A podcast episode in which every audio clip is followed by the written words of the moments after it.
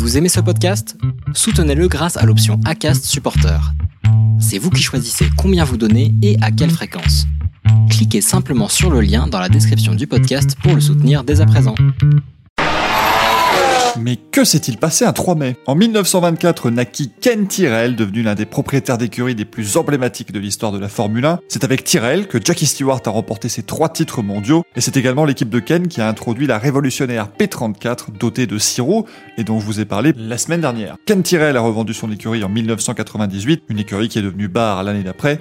Ken Tyrrell est décédé en 2001. En 1987, Nigel Mansell remporte le Grand Prix de Saint-Marin à Imola lors d'un week-end marqué par la très violente sortie de piste de Nelson Piquet à Tamburello. Le Brésilien s'en est sorti avec un traumatisme crânien qui ne l'a pas empêché de vouloir courir le dimanche. Heureusement, le médecin de la FIA, Sid Watkins, est parvenu à l'en dissuader. Cela n'a pas empêché Piquet de remporter un troisième titre de champion du monde cette année-là. En 1992, nouvelle victoire de Nigel Mansell, mais cette fois-ci lors du Grand Prix d'Espagne. Le Britannique a alors signé sa quatrième victoire en autant de courses cette saison, une série qui attendra à 5 avec le Grand Prix de Saint-Marin.